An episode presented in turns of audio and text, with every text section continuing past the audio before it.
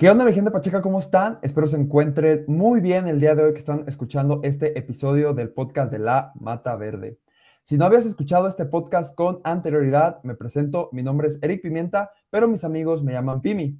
Este es un episodio especial porque tengo aquí conmigo a un invitado muy especial. Este invitado crea contenido así como yo y tiene un podcast llamado Con los pies en la tierra, el cual a mí personalmente me gusta escuchar. Eh, este es un podcast de negocios que no habla específicamente de negocios, sino de experiencias, dudas, emociones y mentes, conversando con distintas personas para que los emprendedores como tú, como yo, lleven su negocio e incluso su vida de manera más consciente, tanto con el ambiente como con uno mismo. Este invitado es mi buen Héctor Escajadillo. Si lo conoces, este episodio te va a gustar bastante. Y si no lo conoces, igual pues quédate hasta el final del episodio para que lo conozcas a él y el contenido que hace y yo estoy seguro que te va a gustar.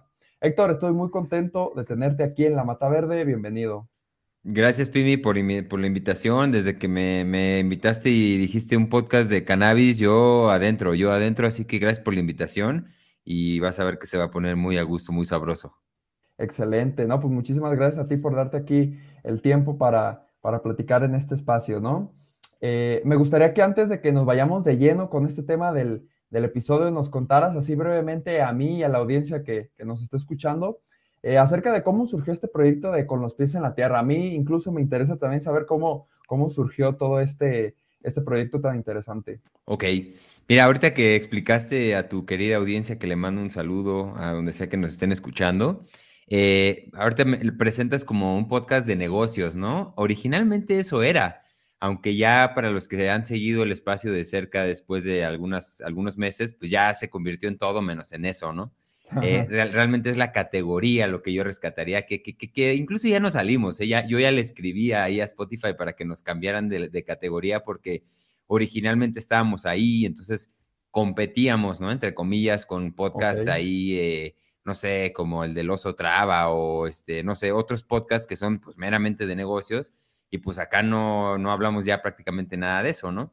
Entonces, ahora ya estamos más en la categoría de autoayuda, que la autoayuda es un término ahí medio, este, medio ñoño, ¿no? Porque pues la autoayuda suena así como, ay, ¿de qué me estás hablando, no? De autoayuda, pues es como, pues, ¿qué necesitas ayuda? ¿O qué te estás malito? ¿De qué estás malito? ¿No? Entonces, como que el nombre del título no ayuda, del, del género no ayuda mucho, pero realmente es que es difícil meterlo en un cajón porque hablamos de muchas cosas, hablamos de, diferentes temas. Entonces, básicamente ha sido una, mutación a través del tiempo bien interesante en el que pues, yo empecé hablando de negocios porque es del mundo del que yo vengo, yo estudié negocios, yo estudié mercadotecnia y tengo por ahí un par de empresas, entonces siempre estuve muy cerca de este mundo de los negocios, entonces pues era de lo que yo podía hablar. Eh, yo siempre he estado cerca de los negocios, pero muy en específico de los recursos humanos.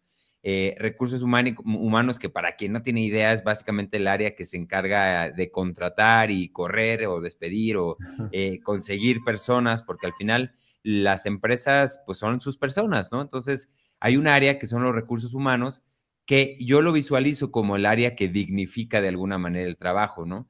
Eh, que trata cualquier cuestión, cualquier problema, por ejemplo, de maternidad, este, de mejoras de sueldo, de cualquier cuestión ahí laboral. Eh, eso es lo que ven los recursos humanos. Entonces, yo trabajo de la mano con, con esta área eh, y entonces, pues bueno, básicamente mi contenido originalmente era mm, más hacia temas de comunicación, de motivación, de liderazgo, de estas habilidades humanas eh, en torno a los negocios, pero pues ya de repente a mí pues me empezó a dar más hueva ese tema, me empezó a aburrir, me empezó más a, inquietar el tema de la espiritualidad, del autoconocimiento, de la psicología, de la filosofía, de las medicinas ancestrales, de las eh, terapias alternativas. Entonces, básicamente eso ha sido el, el, espacio de con los pies en la tierra, ha ido migrando hacia allá.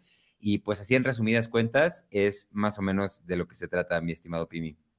Excelente. No, y la verdad es que sí, este, yo, escuché los primeros capítulos y también ya fue como que brincándome algunos que, se me hacían más interesantes que otros y así. Eh, pero en sí, como que sí has llevado como que este proyecto de, una manera como que muy eh, aleatoria y eso está cool porque incluso uno mismo se enfada del mismo tema, ¿no? También para mí es un reto siempre estar hablando de, esta planta, ¿no? Como la cannabis, pero en diferentes ámbitos, ¿no? También lo bueno es que esta planta es como muy diversa y también se puede llevar todo esto de una manera que no aburra, ¿no? Claro. Y, este, y pues ya hablando un poquito de, la cannabis, este, a mí me gustaría preguntarte porque has este, eh, pues comentado en tu podcast que eres psiconauta, te gusta experimentar con ciertas este, plantas teogenias, psicodélicos, psicoactivos, todo eso. Correcto. Eh, pero ¿cómo usas la cannabis? Eh, ¿Para qué te gusta usarla? Y también desde cuándo es que eres un usuario de esta planta. Ok, mira, me, me, voy de atrás para adelante. Yo empecé a fumar más o menos por ahí como a los 20, 21 años. Em, eran unas fumadillas así como, ay, me juntaba con mis cuates y todos nos encerrábamos en una casa y entonces, este, cotorreábamos ahí eh, y, pues probábamos, ¿no? Yo empecé fumando con una, con la, con la juca, con las shishas, con estas pipas árabes. Ok. este, Ahí le poníamos poquito y estábamos fume y fume y fume y no eran unas, unos viajesotes que nos, que nos poníamos, pues experimentando, ¿no? Experimentando apenas, conociendo poco a poco. Eh, Difícil, difícil, porque el cannabis al inicio, cuando uno le entra de lleno y se da unos buenos eh, toquesotes, pues puede confundir, es como que confunden la paranoia, este, ¿no? Todas estas cosas empiezan a salir. Y digamos que ese es el primer filtro, ¿no? Hay mucha gente que se espanta y que ya no la vuelve a tomar y que dice, ¿sabes qué? Yo prefiero unas chelitas o unos, este, unas cubitas, eh, prefiero eso, ¿no? Yo por ahí me, sí me gustó, como que dije, bueno, sí me pone un poco ansioso, me da paranoia, eh, pero venga, hay algo padre que me estoy dando cuenta de cosas, estoy eh, llegando a realizaciones, a reflexiones que normalmente en otro contexto no llego. Entonces, eh, por eso fue que a mí me, gustó, además de que ya lo he compartido, para mí la, el cannabis a mí me sacó un poco del consumo del alcohol. Entonces, le bajé al consumo del alcohol, es algo que a mí me encanta decir de la marihuana, ¿no? Que muchos tachan como una droga de entrada, que puede ser cierto, puede ser el primer paso para después decir, bueno, ahora vamos a probar otras cosas, pero también es una, droga, una sustancia de salida, ¿no? Em, ayuda a mucha gente que tiene otro tipo de adicciones eh, y una de ellas el alcohol. A mí me pasó con el alcohol, ¿no? No que yo fuera adicto al alcohol, pero pues sí era lo, normal. Llegaba el viernes, el sábado, fiesta con caguamas y con, y con bacardí, ¿no? Eh, y entonces yo empecé a dejar eso un poco de lado y ya para mí se trataba más de un toquecito, sí unas cervecitas, pero ya más tranquilo, ¿no? Ya no, ya no perderla hasta vomitar, hasta sentirte mal, la cruda y todo eso, horrible. Para mí me ayudó a ser como una, una, una opción de salida en ese tema. Entonces, ya de ahí, pues fue un poco, poco a poco más, más frecuente el uso. Tampoco nunca he sido un, fumador eh, de mucha cantidad. Para mí el, cannabis, cuando se vuelve un problema, es cuando ya implica una cantidad muy grande, porque al final, pues sí, eh, pues hay una combustión de por medio, los pulmones se llenan de humo, ¿no? Entonces eso, pues no, no es tampoco tan bueno, sea, sea con lo que sea. Eh, pero siempre he sido como muy precavido, siempre he fumado con vaporizadores. Yo descubrí como a los 23, 24 años, fumaba con un foquito, este, me hacía un, vaporizador ahí, eh, pues casi como casero, ¿no? Casero, rústico, con un foco, le quitaba el interior al foco y prendía, pues como una, como una pipa de otras drogas más fuertes, pero yo lo usaba para la marihuana, entonces vaporizaba y, la verdad es que el, el, high era mucho más claro, podía yo hacer música, podía este, escucharla también, podría, podía leer, podía hacer varias cosas que de otra manera como que era muy fuerte el efecto, ¿no? Claro, y, claro. Y así, y así hasta el presente, o sea, la verdad es que ha sido una relación, una relación más, como si fuera una novia, pues una relación a veces ya, me, ya no me cae tan bien. A mí, fíjate que la, la, mota me da un poquito más de ansiedad. Eh, a mí no me relaja tanto, a mí más bien, así sea una indica, así sea la que sea, a mí me, me activa, me pone a pensar más cosas, me pone un poco más ansioso. Entonces, en momentos donde naturalmente tengo más estrés y tal, lo trato de evitar. Este, y, más o menos es así. Últimamente lo, lo, utilizo más con, como para meditar, para hacer algo ya muy intencionado, eh, te puedo decir que fumo como una vez o dos veces a la semana, o sea, tampoco fumo demasiado, no fumo tanto. Pueden pasar, meses, pueden pasar meses sin que fume también, pero definitivamente pues ahí está mi, mi, mi, mi, relación, ¿no? He plantado, he tenido eh, aquí cultivo casero muchas veces, este, y actualmente lo uso más como con una intención, em, incluso en el programa en, Con los pies en la tierra, pues, yo te diría que el 80% de las veces que grabo el programa, pues estoy fumando. Eh, yo, no, el invitado ¿Quién sabe si le guste o no? Sí, el, la invitación está. Exacto, yo siempre abro la puerta, oye, ¿quieres un toquecito, una cervecita, un mezcalito? Yo pretendo hacer, hacer cómoda el, el ambiente, ¿no? Yo por mi parte, pues sí, me doy unos levecitos con una plumita que tengo acá, que me traigo yo unos cartuchos de California. Este, me doy uno o dos toquecillos y con eso, pues me vuelvo un poco más curioso, me vuelvo un poco más, claro. Eh, mi, atención mejora. Estimula un este poquito más también la creatividad, ¿no? En las preguntas, todo eso. De acuerdo, em, me empiezo a ser un poco más creativo y, y, me ayuda, la verdad es que me ayuda, no lo necesito, o sea, no es, no es algo que pueda o sea, puedo hacer el programa perfectamente sin, sin fumar, pero a veces sí ayuda, depende también mucho del invitado.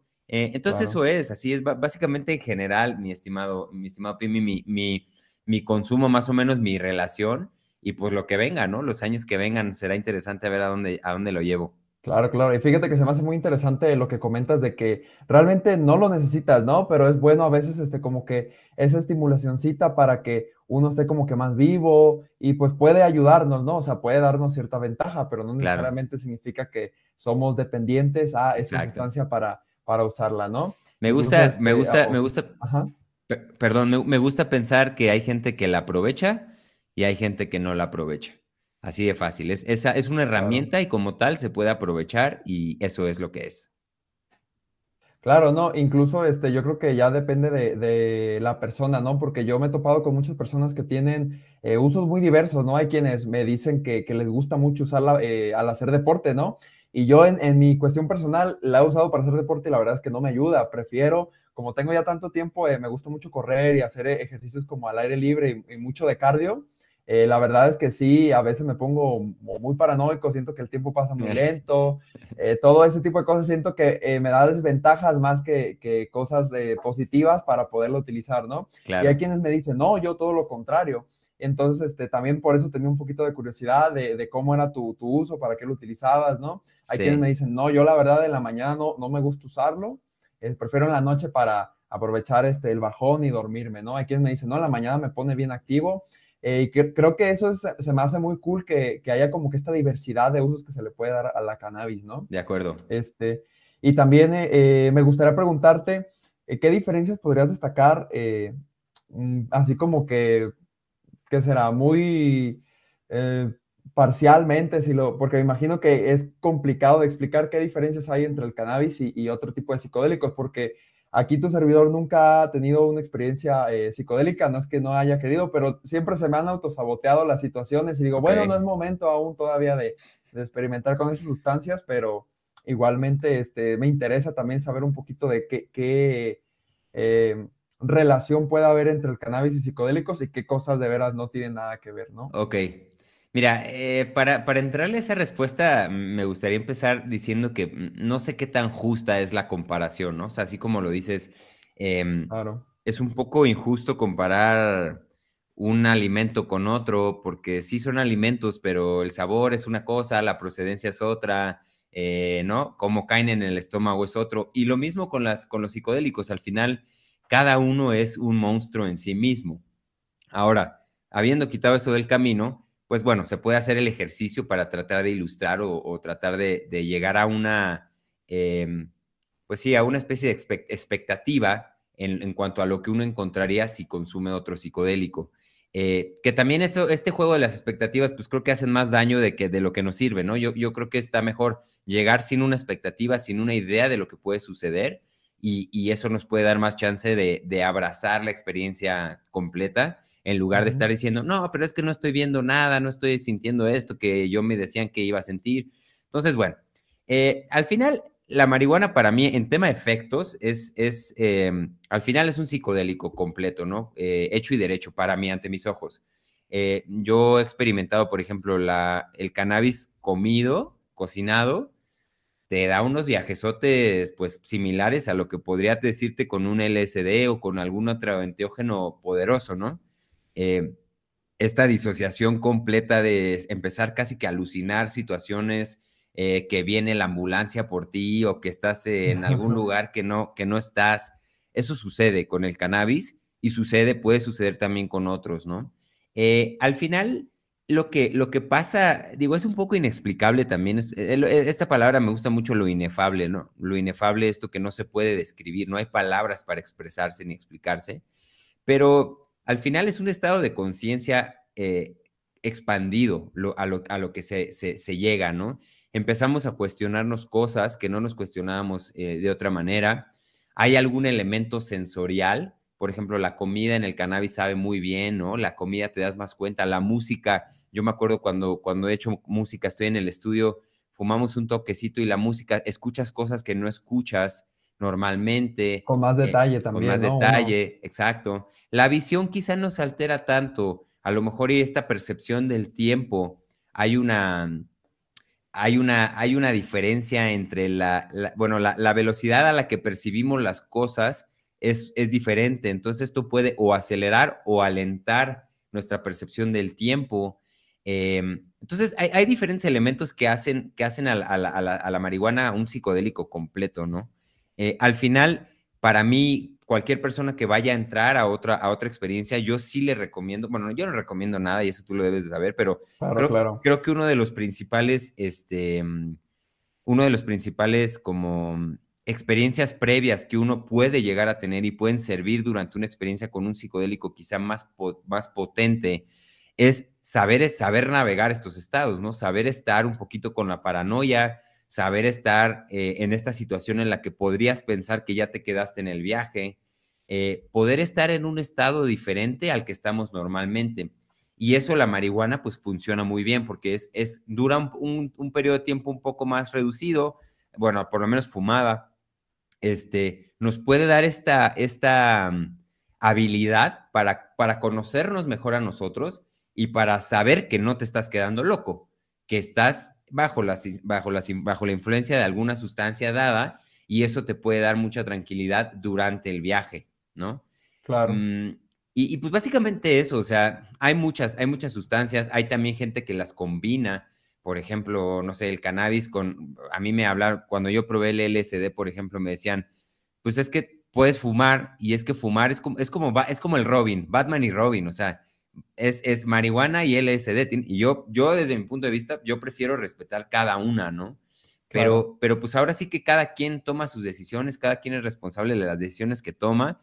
Eh, y, más que para comparar, podría decir, ¿de qué nos sirve, no? ¿De qué nos sirve haber tenido experiencia antes con cannabis para enfrentar una situación un poco más potente con un LSD, con una ayahuasca, con un peyote, con otras sustancias que son un poco más agresivas, ¿no? Al momento de estar ahí viajando. Entonces, no sé si respondí tu pregunta, Pimi, porque es, claro, no, no, complejo, pero, pero pues eso sería. Sí, no, y la verdad es que, tienes razón en eso, que a veces las personas como que eh, eh, tienen la, eh, pues las ganas, ¿no? De, probar alguna experiencia psicodélica, pero realmente nunca han estado en algún estado alterado de conciencia, ¿no? Como lo podría ser en el cannabis, incluso el mismo alcohol provee un estado alterado de conciencia un poco diferente a, lo que es el cannabis, ¿no? Yo creo que sí el cannabis está un poquito más fuerte también, los efectos son este, más duraderos que los del alcohol en ciertas ocasiones, eh, pero en sí siento que el cannabis también podría catalogarse dentro de un psicodélico, así como, como tú lo comentabas, como una de estas plantas enteogenias, ¿no? Que también la palabra enteogenia tiene que ver con, con lo que tenemos dentro, ¿no? enteogenia creo que tenía que ver con el, alma o, lo que uno tiene dentro y, este, y pues este tipo de, plantas, ¿no? Que, nos revela a nosotros este tipo de, cosas que llevamos aquí y que ni siquiera a veces tenemos la noción de ellas, ¿no? Porque las tenemos tan adentro y son tan, este, eh, pues pasan desapercibidas, ¿no? En, la vida cotidiana. Eh, y la verdad es que está, está interesante también eso de, los psicodélicos y, mencionas que es una situación parecida, incluso eh, yo creo que por eso también tienen que ver que sean plantas, ¿no? Casi todos los psicodélicos vienen de una fuente natural. Entonces, el cannabis siendo también natural, pues puede ser también catalogado como que con ciertas experiencias psicodélicas, ya dependiendo de la dosis, ¿no? Claro, sí, hay, eso es una, es una concepción que se tiene, ¿no? De que lo, lo químico es malo y lo natural es bueno. Y no sé, yo no estoy de acuerdo con eso. No necesariamente. No, porque al final, pues hay venenos de serpientes que te matan y hay cosas como la aspirina, que pues es hecha en un laboratorio y es una maravilla, ¿no? Para lo que funciona. Entonces, quitando un poco eso, eso, este, pues es, o sea, todo, todo sirve, todas son herramientas. Y hay una cosa muy importante aquí que, que me gustaría rescatar también, que es eh, e, esta, esta como guía básica, ¿no? Para cualquier psiconauta y es checar y revisar tres aspectos y con la marihuana podemos ponerlo en práctica. Y es primero la cuestión de la dosis, ¿no? No es lo mismo fumarte un toquecito en una pipa o, probar eh, una, así un jaloncito de un, un, cigarrito que hacerlo con un bong y fumarte un gramo completo desde la entrada, ¿no? Entonces van a ser dos experiencias completamente distintas, como si te metes un cuartito de LCD o un, o un, un, papel completo, ¿no? Y aquí no quiero dejar de ser insistente, pero no estamos invitando a nadie a hacer absolutamente nada. Claro, claro, esto simplemente es información, dos colegas platicando. Exacto, es eso. Entonces, eh, eso es lo primero, ¿no? La dosis. Después este elemento que es el set, que el set habla mucho del, del estado mental en el que estamos entrándole a la sustancia, ¿no? O sea, no es lo mismo estar pasando por una depresión, una ansiedad, este, un momento ya de mucho estrés y consumir una de estas sustancias, o meditar, tener clara la intención que le vas a dar eh, y tener un poco eh, bajo control o, bajo tu conocimiento eh, las ideas o los pensamientos que tienes en la mente. eso, a eso se le refiere el set. Si yo llego a fumar todo estresado, todo paranoico, pues es muy probable que me dé un poco más de paranoia y un poco más de estrés. Y finalmente, la cuestión del setting, que es en donde, el contexto físico, el ambiente en el que lo voy a estar haciendo. No es lo mismo fumar tú solo en tu cuarto viendo una peli o viendo o, nada o ahí tirado meditando que hacerlo en una fiesta con gente que no conozco, por ejemplo, ¿no? Entonces, la marihuana nos permite poner en práctica estos tres elementos, eh, acercarnos y hacer un, una, un conocimiento de esto para que en el momento en el que nosotros decidamos dar un paso al costado y probar otra sustancia, si es que así lo decidimos nosotros mismos y cada quien en su libre albedrío, pues tengamos estas tres variables ya bajo nuestro conocimiento, ¿no? O sea, tengamos bien claro cómo llegamos en nuestra mente, cuál es el entorno y qué dosis y qué, y qué sustancia vamos a estar consumiendo. Entonces, por ahí también es una buena entrada porque la marihuana te permite hacer esto en chiquito. O sea, nadie nunca ha muerto de marihuana, nadie nunca se ha muerto de eso. Entonces, relativamente o bastante seguro, ¿no? Entonces, claro podemos practicar con esto, ir afilando un poco la, habilidad de conocernos a nosotros mismos en, este estado y ya después entrarle a otras, ¿no? Que no es necesario, no se necesita haber fumado para probar otras cosas, pero pues es como decir, te vas a echar, este, vas a surfear y vas a surfear las olas ahí de Colima, o te puedes ir a Acapulco en donde no hay olas a practicar, a pararte ahí tranquilo y ya después te vas a otras, otro tipo de ambiente, ¿no? Hay que aprender a caminar antes de correr, ¿no? Exactamente. Sí, fíjate que se me hace eh, interesante todo esto que dices porque, eh, pues, cómo es tan eh, sugestionable, ¿no? La mente dependiendo de dónde estemos, ¿no? Incluso, con, pues eso con cualquier sustancia este, psicotrópica, dependiendo del lugar donde estemos, cómo nos vamos a sentir, ¿no? Así como comentaba, no es lo mismo estar con tus compas en algún lugar en el que tú te sientas seguro, a estar en, en una fiesta donde no conoces a nadie, de repente se te piden tus amigos, tú acá bien elevado, y empieza a darte ese, pánico, ¿no? Y yo creo que también tiene que ver, este, pues cómo hay esa disociación en, el que somos conscientes de nuestra conciencia, ¿no? O sea, como de que, ah, cara, estoy asustado y, y, empiezas rápido a, hacerte como que toda esta premisa mental, ¿no? Esta chaqueta mental de que, pero y es que si pasa esto y si el otro y, rápido, ¿no? Y yo creo que también puede ser negativo, pero también puede llevarnos a, a ciertas cosas positivas, ¿no? Por ejemplo, el ponerte de repente unos dos toques y, preguntarte, oye, pues yo creo que ya me estoy pasando de lanza, que no hago ejercicio, ¿no? Debería de empezar a hacer ejercicio. Puede sacarnos realmente de, un estado en el que pues estábamos muy cómodos, pero incluso queriendo mejorar, podemos eh, utilizar estas sustancias para precisamente mejorar, ¿no? Y yo te quería preguntar precisamente, ¿tú opinas que hubo un cambio positivo en ti después de que comenzaste a usar este, la cannabis? ¿O, qué opinas que cambió de, ti después de empezar a, usar esta sustancia? Pues mira, cuando la empecé a usar, yo, cuando la empecé a usar un poco más eh, seguido, o sea, un uso más constante, sí tuve algunos beneficios a nivel físico, a nivel salud, a nivel eh, comportamiento. Primero, yo solía ser muy corajudo, o sea, tenía muchos, era muy iracundo, por llamarlo de una manera, o sea, me encabronaba, me encabronaba. Y, después de que empecé a fumar, me bajó muchísimo eso, o sea, como que empecé a ser menos enojón, digo, sigo siendo enojón, pero me bajó bastante, o sea, lo empecé a entender y a comprender un poco más. Em, me ayudó mucho también en las migrañas, yo tenía muchas migrañas em, y antes, de, antes de, consumirlo de manera habitual, me pasaba de que si yo estaba en el sol mucho tiempo, empezaba, se me nublaba la vista y después me venían unas jaquecas, unos dolores de cabeza durísimos, durísimos, durísimos. A mí te puedo decir que es el, cannabis mezclado con, con yoga y, bueno, obviamente la buena alimentación y el ejercicio, pero creo que el cannabis fue un elemento también, me ayudó mucho a bajarme la presión. Yo por ahí de los 20 años tuve un poquito de hipertensión, hacía mucho gimnasio, comía mucho suplemento y, de repente le bajé, lo sustituí por yoga, por meditación y, por, y, por, y empecé a fumar un poco más constante y la presión arterial también como que agarró un nuevo, un nuevo nivel. No, no quiero decir que es lo único que me ayudó, ni tampoco estoy diciendo que es... Claro, fue como que el conjunto de todas las cosas, Exacto, Exactamente. Entonces, eso fue lo que yo vi como de, de, de, entrada, lo más, lo más evidente. Pero también pues me empecé a cuestionar bastante más cosas a nivel filosófico, a nivel autoconocimiento, obviamente esto sucede a los corajes, no, no de repente es como, ay, ya no me enojo.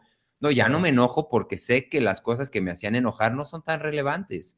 Y esas son conclusiones a las que llegué filosóficamente a través pues, de trips de, de, marihuana y de sobriedad también, ¿eh? O sea, tampoco te digo que sea lo único, pero creo que sí fue un, un, antes y después muy claro de, eso. Entonces, eso te diría que es como lo que más me ha ayudado y ahora en tiempos más recientes me ayuda mucho a meditar, me, ayuda, me, ayuda, me, ayuda mucho a conectarme con mis emociones, a sentir lo que estoy sintiendo en un momento dado, que esos momentos en donde dices, ay, me siento raro, como que no sé qué tengo, como que estoy enojado, como que estoy, no sabes lo que tienes y, y lo intentas racionalizar, lo intentas explicar de una manera lógica.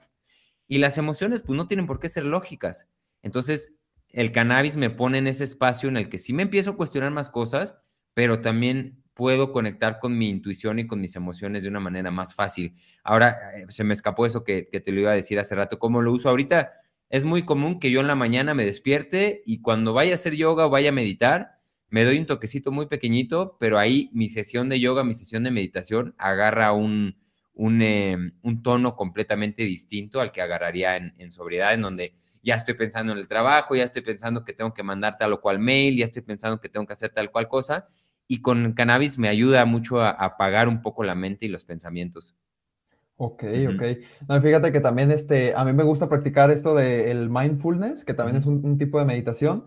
Este, a mí también me ha ayudado bastante el cannabis porque en sí eh, el estar en este estado, ¿no? En el que eh, tu mente fluye rápido, como que aprendes a a declinar todos esos pensamientos que dices, tú no vale la pena, ¿no? Incluso también creo que eh, tienen que ver con lo que decías de entender más las emociones, ¿no?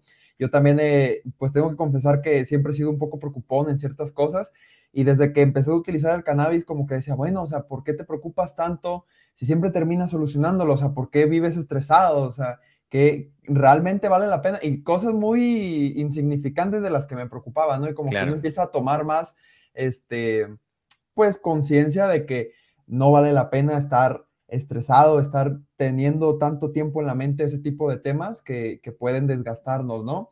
Y, pues también tiene que ver, incluso ni siquiera con las sustancias se puede llegar a, tener ese tipo de conclusiones, ¿no? Con la pura meditación, el yoga, incluso con el simple hecho de, de ponerte un momento en silencio y a ver qué estoy sintiendo, te puede ayudar bastante. Pero pues hablando de este tipo de sustancias, pues realmente sí pueden representar como una herramienta bastante útil para todas esas personas que, que como que les cuesta un poquito más el, agarrar este estado de, de conciencia, ¿no? De, de, de, pues, en el presente, ¿no? Pero también creo que puede tener sus repercusiones negativas, por ejemplo, las personas que, que hablan mucho y que son muy, muy, este, ¿qué será? Pues, pues no prepotentes, sino como que muy este, irracionales, muy reactivas rápidamente. Incluso eso también puede hacer que el cannabis de repente, ¡fum!, les vaya el avión muy, muy lejos y también podría no ser tan, tan benéfico. Sí, sí es, este una, es una, al final, ya más para redondear esto, como te digo, es una herramienta y tú no andas por la vida con una tijera en la mano. Tú, no andas por ahí con, con, una herramienta, así sea la herramienta, él, él, ¿sabes? No la traes siempre. Si no la vas a usar para algo, entonces no la traigas, no la uses. Entonces, un poco eso pasa, o, por lo menos es lo que yo percibo con el cannabis, ¿no? Es una herramienta y hay, hay veces, hay gente, yo he visto que hay gente que ya la usa para todo, ¿no? O sea, es como, o va por la vida con su cannabis en la mano. Y es como, pues es que si tú le das una intención y identificas claramente para qué lo quieres utilizar, ahí es donde es más útil, ¿no? O sea, lo estoy utilizando porque me duele ahorita la cabeza. Perfecto. Lo estoy utilizando porque voy a ir con unos amigos y quiero conectar en un plano más emocional y más eh, espiritual con ellos. Perfecto.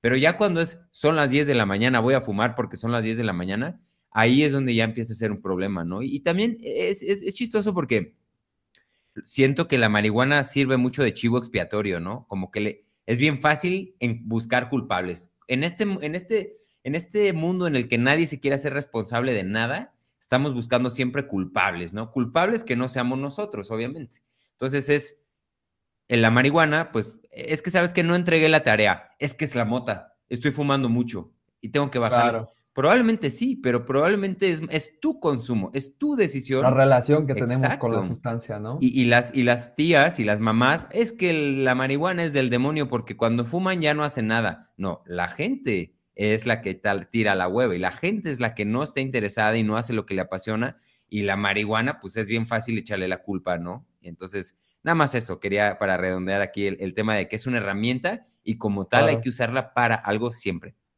Claro, claro, sí, obviamente pues si usas una llave o inglesa para querer este, no sé, arreglar un refri en el cual ocupas piezas más pequeñas, pues también no, no te va a servir, ¿no? Obviamente hay que saberla encauzar en ciertas cosas que, que puedan sernos útiles, ¿no? Dentro de ellas, pues la reflexión, ¿no? Y Héctor, te quería hacer una pregunta de por qué crees que es importante que los humanos reflexionemos, ¿no? Y nos cuestionemos constantemente. Independientemente de que usemos sustancias o no, este tipo de de reflexiones a las que a veces llegamos que pueden hacernos crecer como persona, ¿por qué es tan importante que, lo hagamos? Yo sé que no hay una respuesta concreta en sí de esto, pero es más que nada basado en tu experiencia personal y pues en tu opinión, ¿no? De que, ¿por qué es importante que reflexionemos nosotros los humanos? Ok.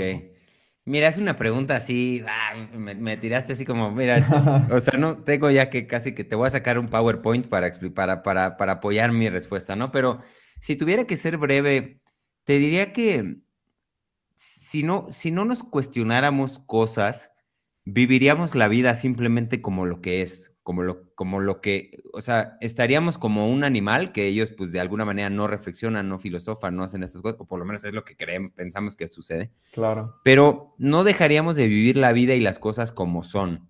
No dejaríamos de perseguir simplemente nuestros impulsos, no dejaríamos de, de, de vivir, otra vez repito, como las cosas están sucediendo. Pienso que la capacidad de reflexionar y de filosofar nos invita a visualizar escenarios mejores. Mm, de esta manera, al reflexionar, podemos ir mejorando, podemos ir acercándonos a esta vibración del amor, podemos identificar lo que es el amor y las cosas que no están a simple vista o a la escucha o al, o al tacto o al gusto. Hay muchas cosas pasando que no necesariamente se ven, como las emociones, por ejemplo. Entonces, pero que existen. pero existe. Hay muchas cosas que existen que no se ven. Entonces, esas cosas, pues es necesario reflexionarlas. Es necesario detenernos a pensar qué es lo que está sucediendo, qué es lo que está aconteciendo que no estamos viendo y de ahí poder tomar decisiones para llegar a escenarios mejor. Em, mejores, perdón. Entonces, esto básicamente, o sea, podemos llegar a visualizar escenarios mejores podemos llegar a visualizar otros, otros estados del ser, otros estados nuestros, de nuestro entorno, con nuestra familia, podemos llegar a prever, podemos llegar a empatizar, identificar em, eh, con, con, otras personas, porque aparentemente, imagínate que para mí está todo bien, pero si no reflexiono, nunca me voy a dar cuenta que hay otras personas que no la están pasando tan bien. Entonces, esta reflexión al final y la, y la filosofía lo que nos invita es a expandir nuestra conciencia, ser cada vez más conscientes de lo que está pasando, no solamente en nuestro cuerpo, sino en el entorno. Porque también eso es interesante. El occidente, por ejemplo, históricamente siempre se ha enfocado en explicar los fenómenos y los sucesos externos, ¿no? Al, mundo material, las condiciones externas. Lo que podemos ver y tocar. Exactamente. Prácticamente. Prácticamente. y, a partir de ahí tratar de explicar la existencia, ¿no? O sea, a ver, ¿en dónde vivimos? A ver, ¿de qué se trata la existencia? ¿Quiénes somos? Pues somos humanos, nos acomodamos en sociedades, existe la química, existe un chorro de cosas que están aconteciendo. Y digamos que esta filosofía oriental nos invita a ir un poco más hacia adentro, hacia hacernos conscientes de nuestras emociones, de nuestra propia grandeza y nuestra propia infinidad como seres.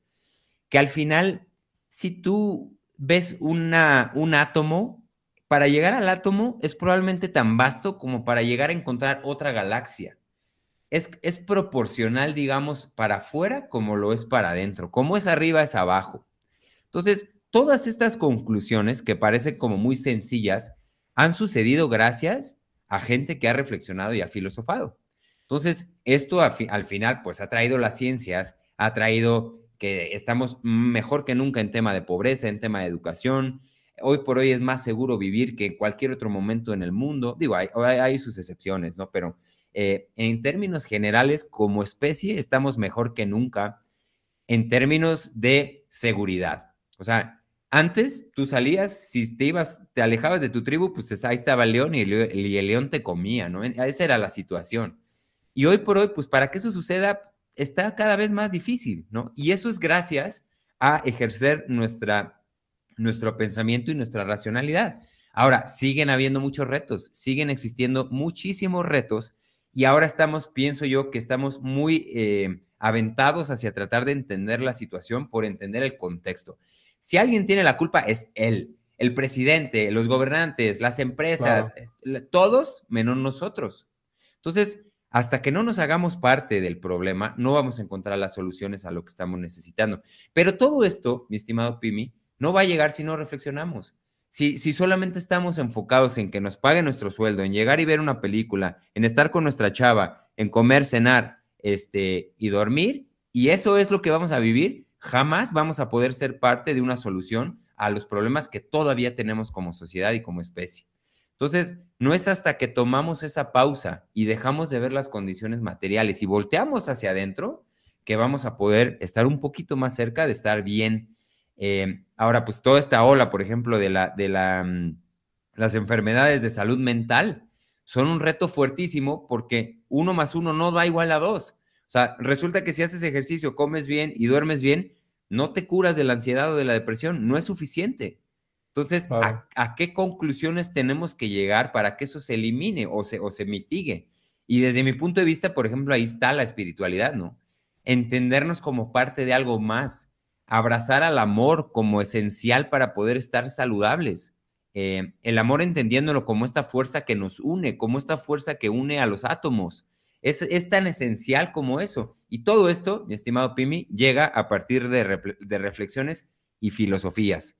Si no entramos a este juego, lo más probable es que nos quedemos como estamos o empecemos a empeorar, nos empezamos a sentir mal, tenemos enfermedades, nos acabamos los recursos del planeta, este, nos peleamos con el vecino y con todo el mundo y todas estas cosas. Entonces, otra vez, no sé si respondí tu pregunta, pero desde ahí yo creo que es muy importante y muy relevante que todos nos cuestionemos las cosas que estamos haciendo. Claro, claro. No, y fíjate que, que el reflexionar, yo siento que tiene que ver mucho, pues como esta analogía que podemos darle a, eh, si estás yendo tú caminando hacia un lugar, pues normalmente vas viendo hacia el camino, ¿no? Vas observando, oye, pues a lo mejor llueve, ¿qué, qué es lo que se encuentra enfrente, ¿no? Y lo hacemos cuando estamos viendo, ¿no? O sea, eh, dentro de nuestras capacidades de, en esta, eh, pues, por así decirlo, esta realidad, ¿no? Pero ¿qué pasa con lo que no vemos, ¿no? O sea, con todas estas emociones, con el amor, como dices, ¿no? Que tienen, que influyen en este mundo material, ¿no? Que tienen, este, pues cierta autoridad dentro de este mundo, eh, pero a veces nosotros vamos así mirando al suelo diciendo, ah, pues vamos por aquí, ¿no? O sea, y no realmente tomamos ese tiempo como para pensar, a ver, ¿qué estamos haciendo, no? Incluso para, así como dices tú, mejorar, ¿no? la situación en la que nos encontramos. Y pues creo que también la reflexión es parte del proceso de la humanidad, ¿no? Desde muchísimo tiempo, Aristóteles, muchos griegos empezaron a reflexionar, y culturas mucho más antiguas, ¿no? Que tenían sus, religiones, sus filosofías, todo esto. Siento que también por eso la humanidad ha crecido, ¿no? Porque ha tenido esa capacidad de, de reflexionar y que no se nos tiene que olvidar que lo tenemos que hacer, ¿no? Precisamente para seguir creciendo como persona. Es como esta plantita que dices, oye, pues si todo todos los días tienes las hojas así hacia abajo, pues no vas a agarrar bien el sol, ponlas así bien abiertas, que agarren toda la luz. Es lo mismo con pues el pensamiento, ¿no? Si no usan la mente, se, atrofia también. Sí, estoy de acuerdo, pero ahí también está el elemento de, del, o sea, de, pretender que la explicación racional es la única que hay ante la, ante la ah, vida. Claro. O sea, hay cosas que no podemos hay este, cosas, explicar. Sí, hay cosas que no podemos explicar racionalmente y ahí es donde es bien frustrante, ¿no? Para una persona científica completamente es, ok, la ciencia te ha llevado a que, bueno, esto hubo un Big Bang y tal, bueno, ¿y qué hubo antes del Big Bang? Es que no sabemos. Entonces, dentro de ese no saber es abrirle la puerta a todo este mundo de cosas eh, que pues mucha gente le llama la magia, ¿no? La magia del, de las cuestiones irracionales. Y también está en conectarnos ahí, porque es por ejemplo, no, es, no, hace sentido racional que te vayas a Nepal a meditar en, los Himalayas y estés ahí y dediques toda tu vida a conectar con tu interior. No hace sentido racional ante una mente, digamos, eh, ¿Por qué tienes que irte tan lejos si lo que buscas está dentro de ti, no? Bueno, eso es, eso es una explicación, pero hay cosas que no hacen sentido lógico. Y pero hay veces en donde tenemos simplemente que apagar la razón, porque no a todo le podemos llegar con la razón. El, universo nos regaló un sistema increíble también para intuir. Y hay una, hay una mente, digamos, también, no necesariamente en el cerebro, en el estómago, el intestino, creo que es la, es, es la mayor cantidad de neuronas están ahí, en el sistema digestivo. Entonces, esto de concluir que solamente nuestros pensamientos vienen de la cabeza, pues tampoco, tampoco hace mucho sentido. Entonces, por eso, por eso es importante sí reflexionar, pero también... Cuestionarnos todo el tiempo, ¿no? Cuestionarnos, pero también hay, hay que saber en dónde dejar eso a un lado y empezar a sentir. Claro, porque también, incluso creo que en, uno de tus podcasts con esta Janina, creo que hablaban de todas estas cosas que no, que no se pueden explicar y que realmente ese vacío en el que nos encontramos que pues, no podemos llenar de ninguna manera porque nuestras capacidades no nos dan para, para llenarlo, pues llénalo como tú quieras, ¿no? Haz tú tu propósito, ¿no? Realmente si dices que no hay algún propósito o algo específico en, en la vida porque pues no podemos comprenderlo, pues créate tú el tuyo, ¿no? Pero que eso te haga crecer desde una manera este, personal, ¿no? Y que te dé una cierta empatía y conexión con todos los demás, ¿no? Incluso también te quería preguntar, porque lo has, creo que también tocado en, tus podcasts, eh, el uso del cannabis también de cierta forma te conecta más con la naturaleza, ¿o tú qué opinas?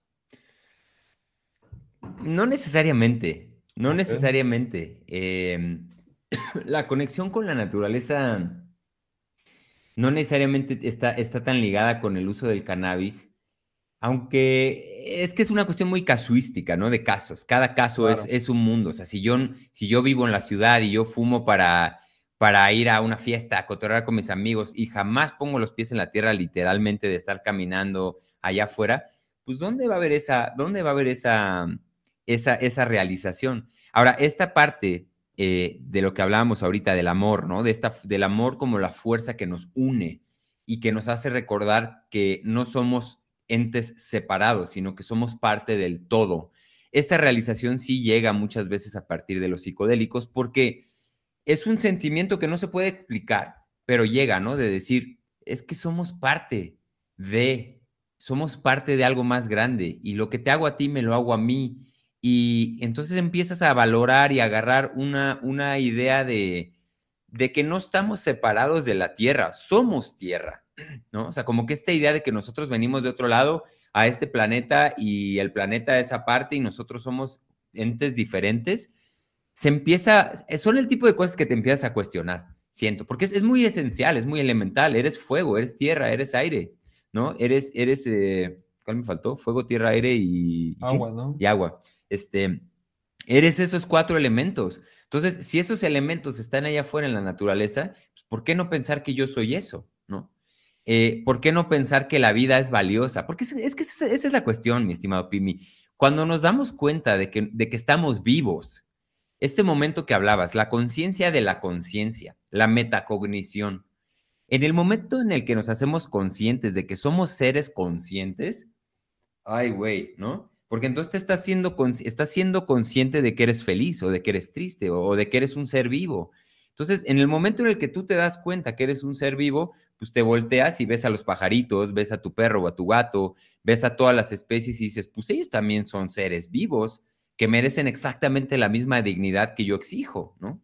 Entonces, empieza a ver esto, pero todo eso es a partir de valorar nuestra vida, de darnos cuenta que estamos vivos, pero no solo eso, de ver que esto es el, el hecho más milagroso que todos tenemos, es la vida misma. No hay nada más valioso. Entonces, en el momento en el que valoramos esta vida, pues valoramos la de los demás. Y entonces empezamos a entrar este juego y ya la naturaleza, pues es parte de la naturaleza, pues está viva, ¿no? habría que definir qué es la naturaleza. Pero el planeta, las especies, este, todo, es, todo esto, empezamos a valorarlo desde que valoramos realmente nuestra propia vida. Este, este tan, tan, em, tan que está de moda, el amor propio, ¿no? ¿Qué es el amor? La autoestima, todo eso. ¿Qué es el autoestima? O sea, ¿por qué necesito yo autoestima si todos somos iguales? Es una falacia la autoestima. Si yo soy igual de valioso que tú, entonces, ¿para qué necesito mi el autoestima? Entonces, ah, porque, yo me siento menos que el resto. Ah, bueno, primero entonces vamos a nivelar eso y ya después, pues le das amor y identificas a todo el mundo como, pues, como, como, como tú mismo, ¿no? Entonces, no sé si es el cannabis lo que hace esto, no sé si a todos les pase esto, pero sí, lo que creo es que el cannabis nos hace más conscientes de nuestra propia existencia, así literal de, ay, güey, estoy vivo. Ay, güey, estoy en... Esta paranoia es muy común, ¿no? O sea, que estás, estás en un lugar y dices, ay, güey, estoy en un lugar, estoy en un avión, haz de cuenta. Estoy volando a miles de kilómetros por hora y estoy aquí, puta madre. Y entonces esa conciencia que de otra manera, ay, vas ahí, ves tu libro y, ay, qué hueva estuvo, estuvo de hueva el vuelo no mames, estás volando por los cielos, ¿sabes? Esta conciencia llega en torno a nuestra propia existencia y de ahí viene el amor propio y de ahí viene el amor a la naturaleza. Así lo digo, eh, Pimi. No sé si te acabo de decir una barbaridad o qué, pero. No, no, no, no. O sea, la verdad es que está interesante todo lo, que has dicho. Eh, me parece interesante de, de, cómo cada quien tiene como que su trip, ¿no? Y que tiene que empezar a ser consciente, pues realmente para vivirlo, pues a eso venimos, ¿no? A vivir nuestra propia eh, experiencia aquí en, en, pues, en este mundo, en esta realidad, en la Tierra. Eh, y creo que el, ser consciente es así como decías tú, pues a lo mejor voy en el vuelo y yo nada más digo, ah, estoy sentado. Ok, pero ¿en dónde? Estás volando a mil pies de altura, estás eh, en la tecnología, en el auge de la tecnología humana hasta ahorita que tienes estos vuelos, ¿no? Que puedes transportarte por millas y, en poco tiempo, ¿no? Creo que también este, por eso ese tipo de, de experiencia, ¿no? Ese tipo de conciencia, la cual pues puede llegar a partir de estas plantas enteógenas, este, pues pueden de alguna manera mejorar la calidad de vida. Y me gustaría preguntarte desde tu experiencia personal, este, ¿cómo crees que, puede mejorar este tipo de el uso de, sustancias entógenas o este tipo de, prácticas, ¿no? Como la meditación, como el yoga, con todo esto, eh, a mejorar nuestra calidad de vida, ¿no? O sea, ¿cómo, cómo crees, incluso si pudieras platicar este, un poco de, de cómo ha mejorado tu vida, ¿no? Ok. Pues mira, en, un tema, en un plano un poco más social, pues es un poco de lo que hemos estado hablando, ¿no? Al final, imagínate que todos fuéramos más amorosos. Imagínate que todos valoráramos lo que necesita el vecino. Imagínate que, que todos tuviéramos más respeto por, por, la naturaleza, por los animales, que dejáramos de matar, este, ¿no? al ritmo en el que lo estamos haciendo otras especies para poder alimentar.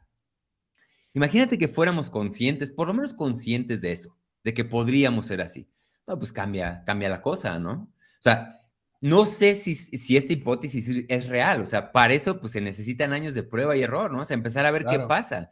Pero si llevamos... Ni siquiera hay una respuesta específica, ¿no? No, no hay respuestas, claro que no, pero si hay 200 eh, años de prohibición en la que no hemos podido explorar estas, estas sustancias y estas cosas, pues son, son hipótesis muy vagas, ¿no? Son hipótesis muy vagas que en, mi, en, lo que yo siempre digo, por lo menos no hemos explorado.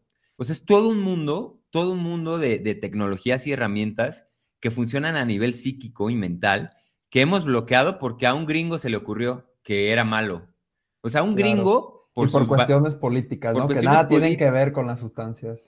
O sea, digo, eso ya fue historia, ¿no? Y no es, encontrar culpables, sino simplemente decir, es una barbaridad que le tengamos cerrada la puerta a este mundo cuando por lo menos no lo hemos explorado. ¿Y qué sería el hombre sin la medicina? Esto es medicina también.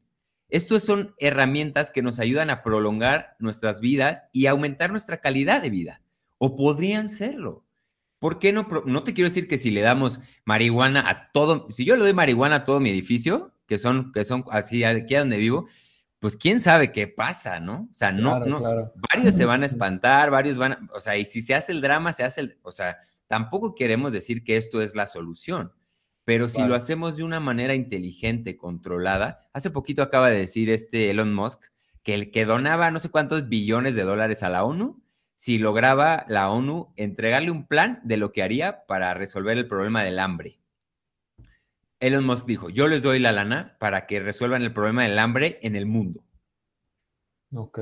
pero no es así de fácil, no es así de fácil. O sea, implica muchísimas cosas. No es como que eh, eh, estamos tan mal, educados que pensamos que el dinero puede comprarlo todo, como la, como la paz mundial o como el, fin del hambre.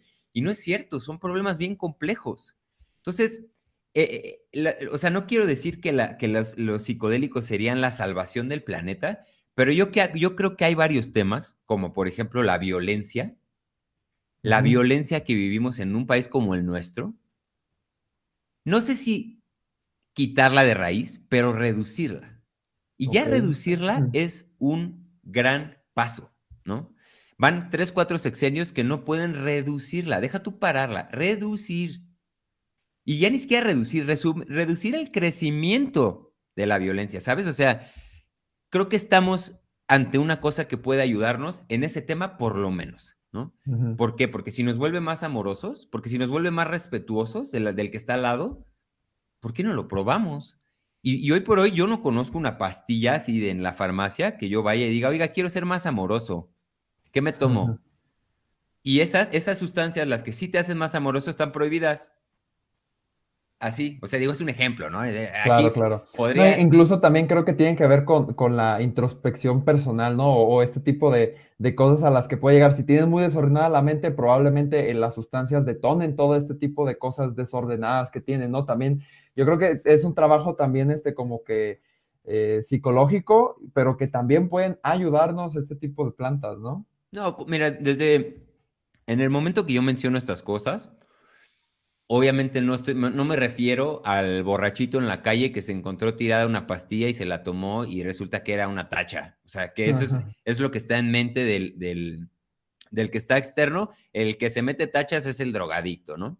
O, cualquier, cualquier sustancia. ¿eh? Cualquier sustancia. Pero en este caso el MDMA, yo me refiero, yo a lo que me refiero, por eso digo que hay que ser muy cuidadosos en cómo lo, cómo lo impulsamos, porque a lo que yo me refiero es hacerlo de una manera controlada, bajo estándares occidentales y científicos controlar el uso de estas sustancias, eh, prevenir, informar a la gente, hacerlo acompañado de tratamientos terapéuticos psicológicos de última generación, que los hay, apoyándonos de todo lo que tenemos. No es simplemente, hey, ten un churro, hey, ten un churro, fuma mota. No, no, no, no. Eso ya pasó en los 60, 70.